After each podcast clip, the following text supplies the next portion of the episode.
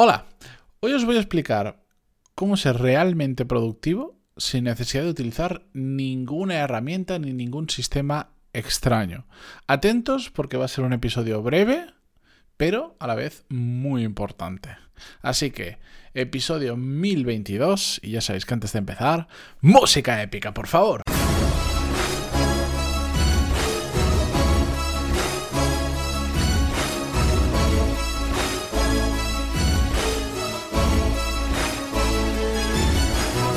Muy buenos días a todos, bienvenidos. Yo soy Matías Pantaloni y esto es Desarrollo Profesional, el podcast donde hablamos sobre todas las técnicas, habilidades, estrategias y trucos necesarios para mejorar cada día en nuestro trabajo. Como os decía en la entrada, en, el inicio del episodio, hoy os voy a explicar cómo ser realmente productivos, pero productivos de verdad, sin necesidad de ninguna herramienta. Y, esto me siento en necesidad de contarlo porque mm, llevo, no sé si deciros, prácticamente sí, 10 años obsesionado con el tema de ser cada vez más productivo. Y son 10 años de forma activa, de forma proactiva, probando, experimentando, utilizando prácticamente cualquier herramienta que se me ha puesto por delante para ver cómo funcionaba o para ver al menos si cuadraba, si no cuadraba, qué me podía aportar, un montón de metodologías diferentes de productividad y todo lo que, bueno, en fin, todo lo que os podáis imaginar relacionado con productividad, prácticamente todo lo he probado. Eh, me faltan algunas cosas, pero creo que ya, esas ya directamente ni las probaré. Algún día entraré en eso, pero tiene un componente ilegal. La cuestión es que después de todo este tiempo, eh, respecto a la productividad, he llegado a una conclusión. Y es que las mm, herramientas o incluso algunas metodologías están bien cuando quieres ir a un siguiente nivel, cuando ya eres realmente productivo y realmente quieres llevarlo un pasito más allá. Pero, o sea, cuando quieres pasar, digamos, del 80 al 90 o al 100%, están muy bien. Pero para alcanzar ese primer 80% de productividad, no se hace en base a herramientas, no ocurre en base a una metodología, no ocurre en en nada de todo eso, nada de lo que nos venden que es ser productivo ocurre ahí. Lo que he aprendido en este tiempo, y para mí es una reflexión em, muy importante a la hora de tomar nuevas decisiones, es que la productividad realmente ocurre cuando sabes centrar el tiro, cuando estás eligiendo dónde dedicas tu tiempo, con cabeza y te lleva a algo que realmente genera los resultados que tú estás buscando de la forma más rápida y, consiguiendo los mejores resultados posibles. Que yo, yo sé que esto es absolutamente genérico lo que estoy diciendo, pero es que es la puñetera verdad. ¿Y por qué, por qué digo esto? Porque a lo largo de todos estos años siendo un friki de la productividad y teniendo un podcast donde unas cuantas centenas de episodios están relacionados con la productividad, bueno, pues eh, me he cruzado con muchísima gente que también le gustan todos estos temas y sobre todo con mucha gente que está muy metida dentro del mundo de las herramientas, muy obsesionada con el mundo de las herramientas de la productividad, que si una app, que si la otra, que si ahora me lo paso aquí, que si tengo un sistema que me monto no sé cuánto, y que está muy bien. Pero el resultado final que consiguen, en una gran mayoría de casos, evidentemente no en todos, el resultado final no es sorprendente. No, no. Es ligeramente mejor que otras personas, pero no es extraordinariamente mejor, no llama tampoco la atención. De hecho, llama más la atención el cómo han montado el sistema o cómo se han organizado que el resultado final. En cambio, he conocido a otras personas que sin tener ni puñetera idea de una herramienta, de una metodología o de lo que sea, consiguen cosas realmente increíbles a nivel profesional, es decir, consiguen sus objetivos, son muy productivos, sin ni siquiera preocuparse de la productividad como otros se están preocupando. ¿Por qué?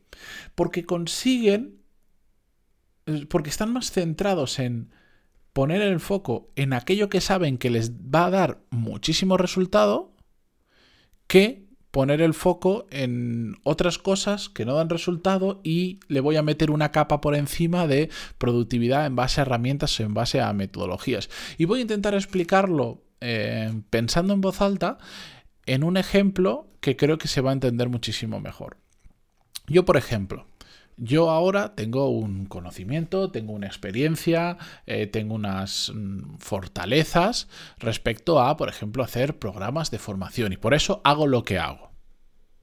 ¿Vale? Se me da bien, tengo capacidad de síntesis, cosa que es extraordinariamente necesario, soy capaz de pillar conceptos rápido, soy capaz de comunicarlos, bla, bla, bla. Es, todas esas habilidades y muchas otras más me facilitan y me permiten tener una, una especial habilidad para crear programas de formación, tanto para mí como para otros o lo que sea. Y me dedico a eso. Si yo ahora quisiera cambiar de sector y dijera, oye, pues me voy a meter eh, voy a llevar un stream, me voy a hacer camarero, porque yo qué sé. Por lo que sea, me voy a poner y ahora voy a ser camarero. Me pondría, no digo, lo haría bien el trabajo porque me mola, porque, porque al final donde me meta sé que voy a intentar dar el máximo de mí y, y me voy a poner en modo bestia o martillo pilón. Pero aún dedicándole mucho esfuerzo y yo me puedo comprar el último reloj que te mide los pasos o mide las interacciones y puedo empezar a medir el tiempo que tardo en llevar el café de la barra a, la persona que lo, que lo va a tomar. Puedo meter un montón de capas de productividad para decir es que si en lugar de una taza con un platito utilizo una taza que sea única, me quito el platito, ya no tengo que lavar el plato. Puedo hacer mil cosas para ser más productivo. Me puedo organizar eh, eh, al milímetro la agenda dentro de, las cosas que tengo que hacer dentro del restaurante o de la cafetería para ser muchísimo más productivo. Puedo hacer mil cosas. De hecho, yo he trabajado en restauración y aunque yo no me dedicaba al, mundo de las operaciones, sí trabajaba muy de cerca con una persona que llevaba las operaciones en la restauración y se pueden hacer virguerías y se pueden mejorar muchísimas cosas. Pero el resultado final que yo conseguiría de ser camarero con ese conjunto de optimizaciones Seré el mejor puñetero camarero de la cafetería del restaurante, probablemente de la zona, de la ciudad si me pongo, o del país. Pero el resultado final que yo voy a ser capaz de generar con eso va a ser infinitamente menor que lo que soy capaz de generar con lo que estoy haciendo actualmente. ¿Por qué? Porque ahora tengo el foco puesto en algo que combina mis capacidades, mis habilidades, lo que me gusta, hacia dónde va el mercado, un mercado potente, un mercado en crecimiento, no solo por lo que ha ocurrido con la pandemia, sino porque, bueno, poco a poco la pandemia ha ayudado a que la gente pierda el miedo a formarse online, porque no había otra, porque no hay, de hecho, ahora mismo otra, prácticamente otra alternativa, pero es un mercado en crecimiento. Es decir, el mismo, exactamente el mismo esfuerzo porque en, horas o dedicación mental al final del día va a ser exactamente lo mismo, haciendo lo que estoy haciendo va a tener muchísimos mejores resultados que si yo ahora me pongo a ser, aunque quiera ser el mejor camarero del mundo, siempre va a tener infinitamente mejores resultados. Y eso, para mí, para los objetivos que yo quiero, que es mm, en mi meta, que es eh, vivir muy bien de mi trabajo, ayudando al máximo número de personas y siendo reconocido por ello, eso me convierte en mucho más productivo que la otra alternativa de ser camarero. ¿Me entendéis? Aunque siendo camarero aplique el GTD, em, el time blocking, tenga tres apps que me hacen el seguimiento y me ayudan a mejorar. Aunque lo haga perfecto, el resultado final, conforme a mi meta, va a ser infinitamente menor que lo otro. ¿Me entendéis a qué me refiero con ser realmente productivo sin utilizar herramientas? Por eso a veces... Ojo, yo soy el primero que utiliza, yo utilizo el time blocking, lo enseño en Core Skills y yo enseño exactamente cómo me organizo la agenda para ser productivo. Pero partiendo de una base, que también lo vemos en Core Skills, de saber, de tener muy claro qué es lo que queremos hacer y cómo sobre todo podemos sacar más rendimiento de lo que estamos haciendo nosotros. En definitiva, y por resumir todo lo que os he contado, vale muchísimo más la pena parar y pensar dónde dirigir vuestros esfuerzos para conseguir el mejor resultado posible, a descargaros ahora la siguiente app que escuchéis en un podcast, que veáis en un vídeo o que alguien os cuente, porque eso os puede producir una mejora, pero no va a ser sustancial, va a ser ya... es, es, el pulido. Cuando, cuando estás, intentas pulir algo, primero pasas lijas gordas, quitas lo gordo y poco a poco cuando ya lo gordo está empiezas a pulir, a sacarle el brillo. Pues todas esas herramientas y técnicas de productividad es darle la última capa de brillo final, que le tienes que dar mucho para notar mejoras sustanciales. La mejora sustancial viene antes, viene el paso anterior. Si tú pules algo que no ha sufrido el paso anterior, te vas a, vas a pasar pues de un 20% de productividad a un 25%. ¡Wow!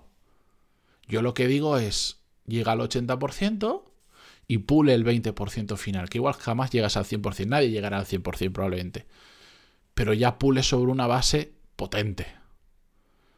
¿Me entendéis? Pues ahí os lo dejo. Espero que reflexionéis sobre esto y que la próxima vez que os propongan la siguiente herramienta o veáis el siguiente, la siguiente app para el móvil de calendario de no sé cuántas historias, penséis si realmente es el momento para pulir o es el momento para trabajar la base. Con esto yo me despido hasta mañana. Muchas gracias por estar ahí como siempre, por vuestras valoraciones de 5 estrellas en iTunes o por estar en Spotify, Google Podcast, Evox o donde sea. Gracias y adiós.